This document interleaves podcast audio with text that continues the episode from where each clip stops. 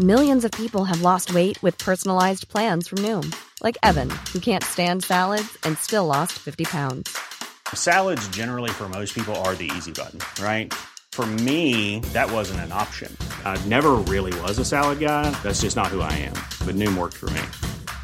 Get your personalized plan today at Noom.com. Real Noom user compensated to provide their story. In four weeks, the typical Noom user can expect to lose one to two pounds per week. Individual results may vary.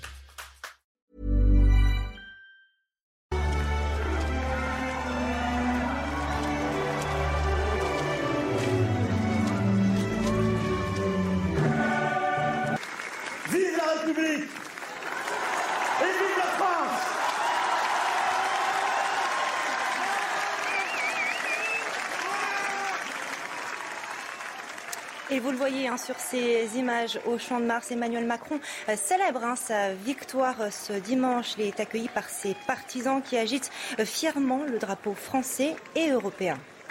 Bonsoir à tous, soyez les bienvenus dans l'édition de la nuit consacrée à l'élection présidentielle. Emmanuel Macron restera donc locataire de l'Elysée pour les cinq prochaines années avec, vous le voyez, regardez, 58,7% selon notre partenaire Way contre 41,3% pour Marine Le Pen.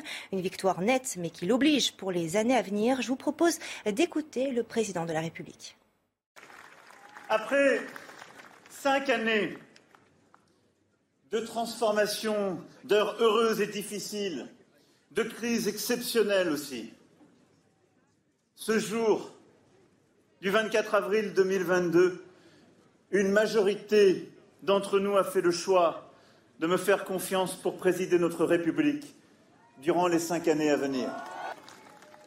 Je sais que vous n'avez pas ménagé vos efforts, avez donné tant d'énergie, partagé tant de convictions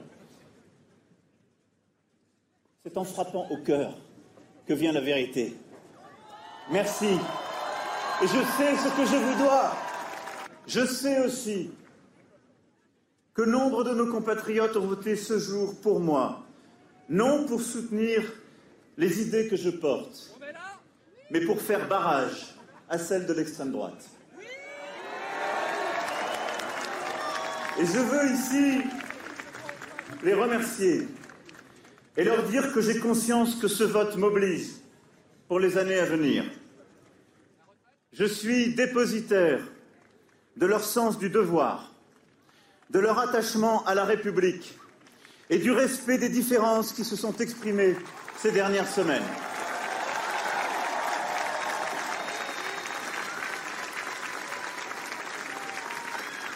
Je pense aussi à tous nos compatriotes qui se sont abstenus leur silence a signifié un refus de choisir, auquel nous nous devrons aussi de répondre. Emmanuel Macron promet de gouverner euh, différemment. C'est la première fois hein, qu'un président euh, sortant est réélu hein, depuis euh, l'instauration du quinquennat en 2002 et hors cohabitation. Et même si Emmanuel Macron a réussi là où ses prédécesseurs ont échoué, le président plaît autant qu'il dérange dans l'opinion publique. Alors comment compte-t-il se réinventer pour ce dernier quinquennat? Réponse avec notre journaliste politique Loïc Signor. Oui, d'une phrase, Emmanuel Macron semble avoir lui-même enterré toute possibilité d'état de grâce. Le président estime que les cinq prochaines années ne seront pas tranquilles. Elles seront, dit-il, historique. Historique peut-être dans la manière dont Emmanuel Macron va changer, comme il le promet au Champ de Mars, de manière de gouverner. Avec qui gouvernera-t-il? C'est aussi la grande question. Il promet un Premier ministre ou une Première ministre chargée de la planification écologique. C'était une promesse d'entre-deux tours faite à Marseille pour convaincre les électeurs de Jean-Luc Mélenchon qui ont entendu l'appel d'Emmanuel Macron à faire barrage à l'extrême droite et au projet de Marine Le Pen. Mais il faut entendre, dit-il, au Champ de Mars, lors de son discours de victoire, les colères et les désaccords du camp d'en face. Emmanuel Macron va devoir une nouvelle fois se réinventer, comme après chaque crise, celle des Gilets jaunes ou la pandémie du Covid-19. Reste à savoir si les promesses de campagne se réaliseront vite avec ce deuxième mandat, la première fois pour un président de la République hors cohabitation. Et au pied de la Tour Eiffel, lorsque le visage d'Emmanuel Macron est apparu sur les écrans ce dimanche soir devant plus de 2000 militants, c'est l'explosion de joie, l'ambiance avec notre envoyé spécial sur place, Jeanne Cancard. Simple et rassembleur. C'est de cette façon que la majorité des Français avec qui nous avons échangé ce soir décrivent le discours d'Emmanuel Macron. Un discours assez court qui aura duré une dizaine de minutes face à une foule acquise à sa cause. Et même si parmi les Français présents ici ce soir, eh bien, certains n'avaient pas voté pour lui lors du premier tour, il semble ce soir rassuré par les mots employés par le chef de l'État. Je ne suis pas un macroniste convaincu, je suis plus euh, écologiste. Mais, euh, mais ça fait toujours, euh, c'est toujours impressionnant, c'est un jour historique quand même. Je suis très content de sa réélection, on profite avant le début de la nouvelle campagne pour la législative. Voilà, donc c'est le moment de profiter et puis de se remettre au travail assez vite. Un discours d'espoir, un discours européen, un discours pour la fraternité, ce que l'on n'aurait pas eu forcément avec d'autres.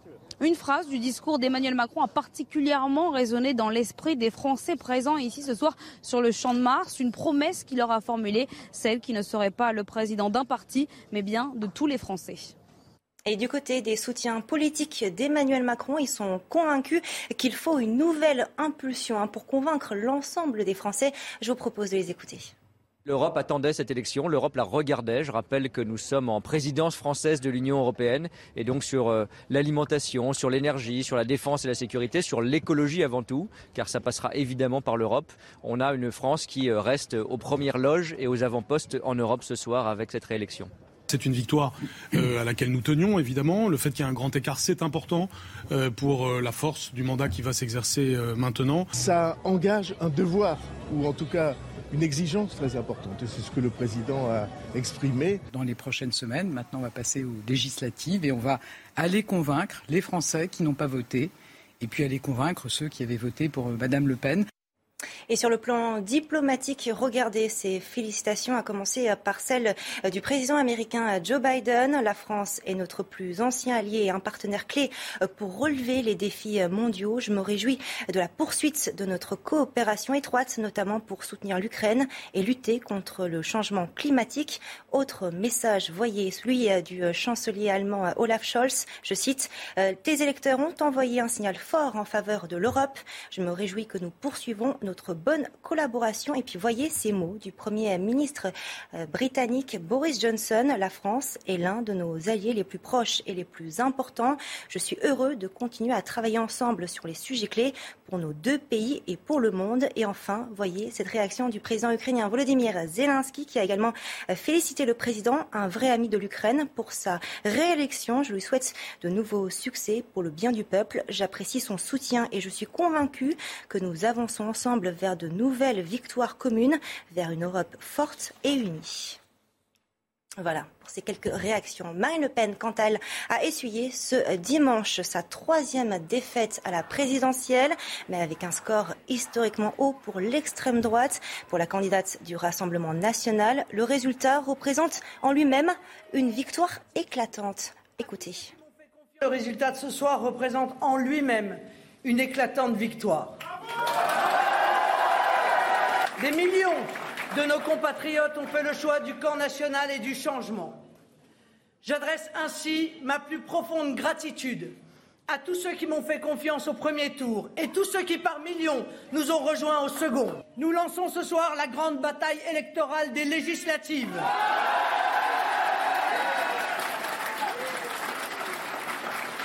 Je mènerai cette bataille aux côtés de Jordan Bardella avec tous ceux qui ont eu le courage de s'opposer à Emmanuel Macron au second tour, bref, avec tous ceux qui ont la nation chevillée au corps.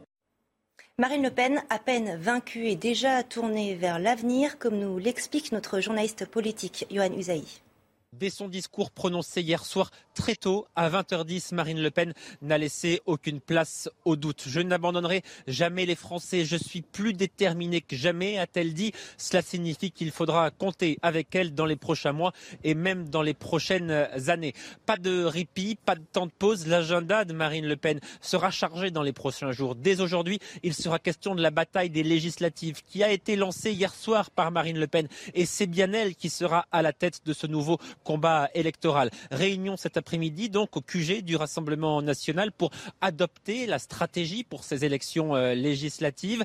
Marine Le Pen souhaite-t-elle par exemple des alliances avec le parti Reconquête d'Éric Zemmour? Ce que je peux vous dire c'est que le discours hier soir d'Éric Zemmour a été extrêmement mal perçu en interne dans l'entourage de Marine Le Pen. On nous dit qu'il n'est à ce stade pas question d'accord à quelques exceptions près, mais ça ne sera certainement pas la règle.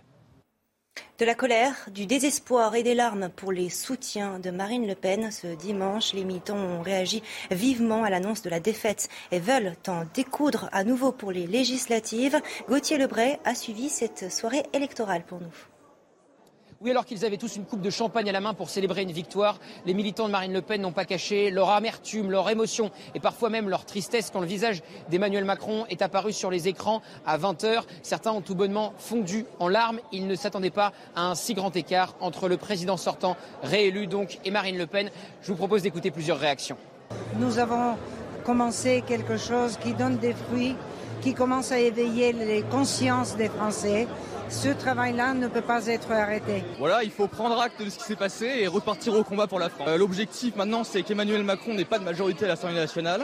C'est vital pour l'avenir du pays. On a gagné une bataille, on progresse. Euh, à chaque élection, c'est la même chose. Je pense qu'on va finir par y arriver. On, on avance, on avance, on va finir par l'avoir.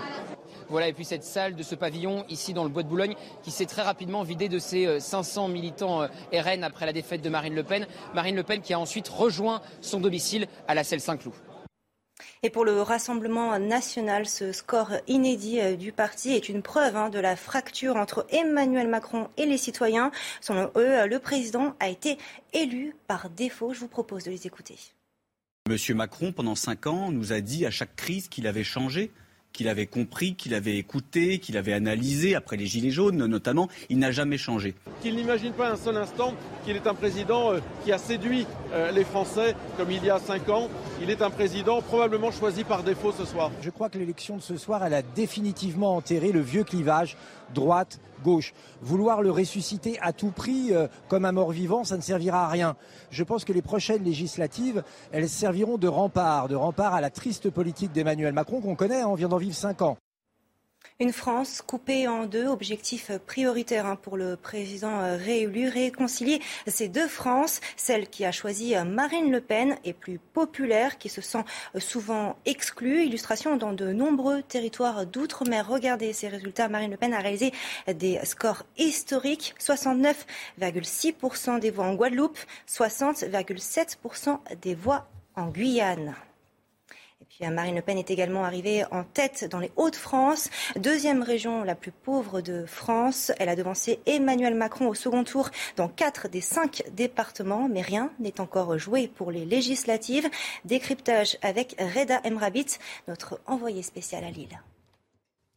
Les Hauts-de-France, région particulière évidemment pour euh, les deux candidats. D'abord pour des motifs personnels pour Marine Le Pen qui a son fief ici à Hénin-Beaumont. Eh bien, la candidate du Rassemblement national recueille sur place plus de 67% des voix, un score en progression de 6% par rapport à 2017. On pense aussi à des villes où Emmanuel Macron a ses petites habitudes. On pense notamment au Touquet, son fief. Il obtient plus de 78% des voix, un score qui diminue de 2,5 points par rapport à la précédente échéance présidentielle. La ville natale d'Emmanuel Macron, c'est dans la Somme, à Amiens, où il obtient 66% des voix. C'est 6 points de moins par rapport à 2017. Et puis il y a aussi ces villes périurbaine, là où la France périphérique s'exprime notamment à Étaples, là où Marine Le Pen avait fait son premier déplacement de campagne pour ce second tour, eh bien elle arrive en tête. Avec plus de 53% des voix, elle a inversé le rapport de force par rapport à 2017, par rapport à Emmanuel Macron. Et puis quid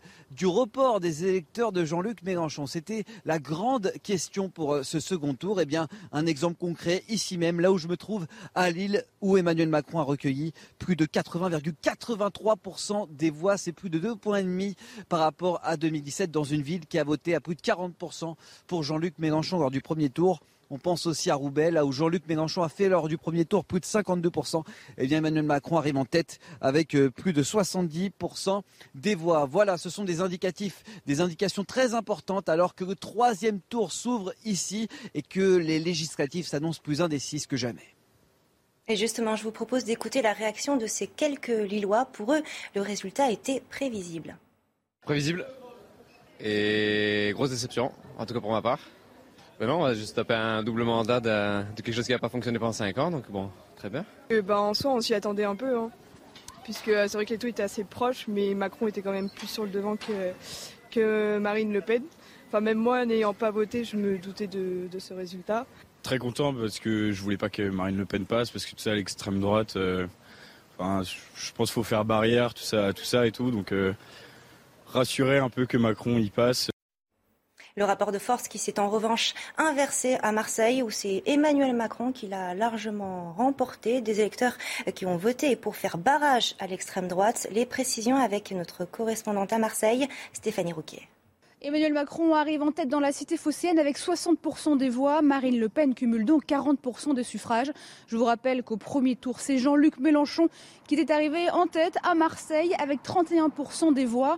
Les votes des insoumis marseillais se sont donc répartis. nous l'avons constaté dans la rue. De nombreux Marseillais nous ont expliqué leur soulagement de ne pas avoir le Rassemblement national au pouvoir et sont allés voter pour Emmanuel Macron pour faire barrage, mais à savoir aussi que de nombreux autres électeurs nous ont expliqué qu'ils n'y sont pas allés. Ils ne pouvaient pas aller voter Emmanuel Macron car ils savaient que c'était joué d'avance et ils ont laissé les autres électeurs agir pour eux, à savoir que le maire socialiste de la ville, Benoît Pagnan, s'est exprimé dans la soirée et il a avancé son soulagement et a appelé les équipes d'Emmanuel Macron à l'humilité. Selon lui, ce n'est pas la victoire d'un projet mais d'une vision de la République. Il a aussi exprimé sa préoccupation devant la montée du Rassemblement national, même à Marseille, et il souhaite en tirer des leçons. Et à Marseille, justement, et notamment, l'abstention a été forte hein, ce dimanche et au niveau national. Voyez ces estimations, elle est située autour de 28%, soit un peu plus d'un électeur sur quatre qui a boudé les urnes. On fait le point avec Marine Mulset. À Marseille, comme dans le reste de la France, les électeurs ne se sont pas bousculés dans les bureaux de vote. L'abstention pourrait prétendre au titre de premier parti de France. Elle n'a cessé de croître depuis 2007. Ce dimanche, elle est estimée à près de 28%, sans toutefois battre le record de 1969 à plus de 31%. Le scrutin avait alors été massivement boycotté par les électeurs de gauche. En Seine-Saint-Denis, un des départements où l'on vote le moins, ces électeurs d'Aubervilliers qui avaient choisi Jean-Luc Mélenchon au premier tour n'ont pas fait de choix, là, devant l'offre politique. Je suis venu faire mes courses, c'est plus important que voter Macron ou Le Pen. Ça c'est clair.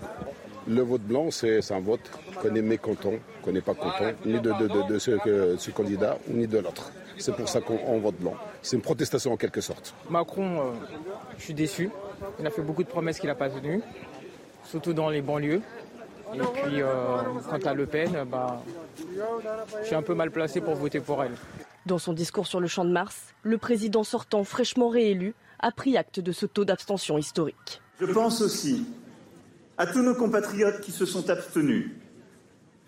Leur silence a signifié un refus de choisir, auquel nous nous devrons aussi de répondre. Un score qui pourrait être encore plus impressionnant aux élections législatives les 12 et 19 juin prochains.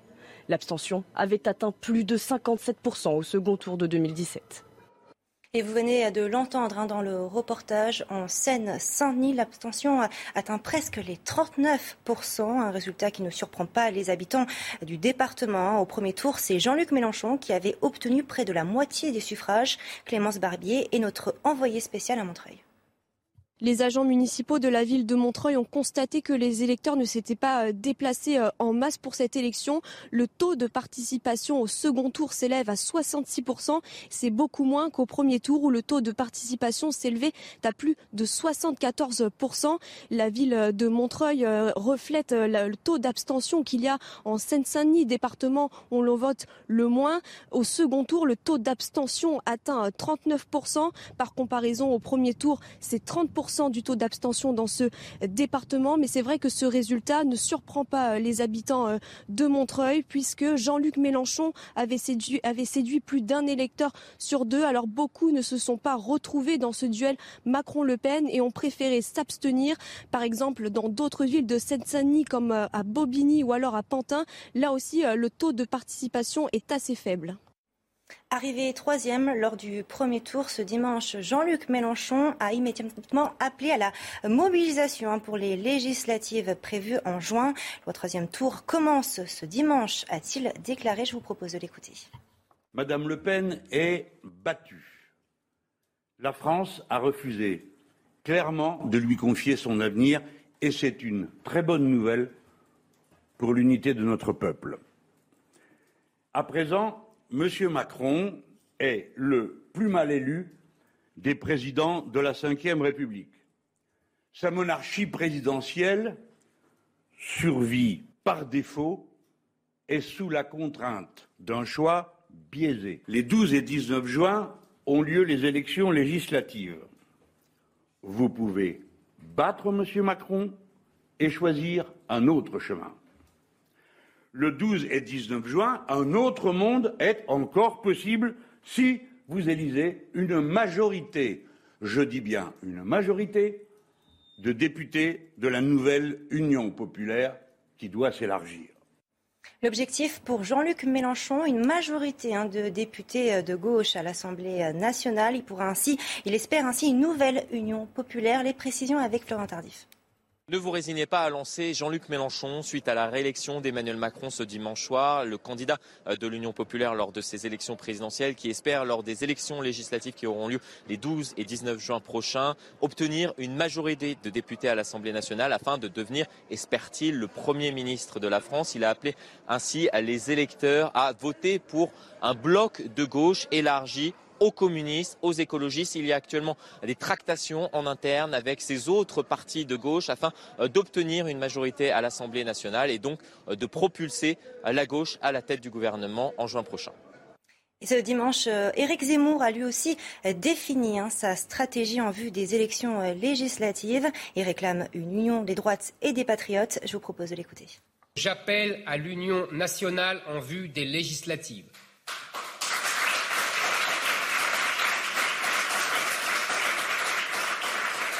Nous devons oublier nos querelles et unir nos forces. C'est possible, c'est indispensable, c'est notre devoir.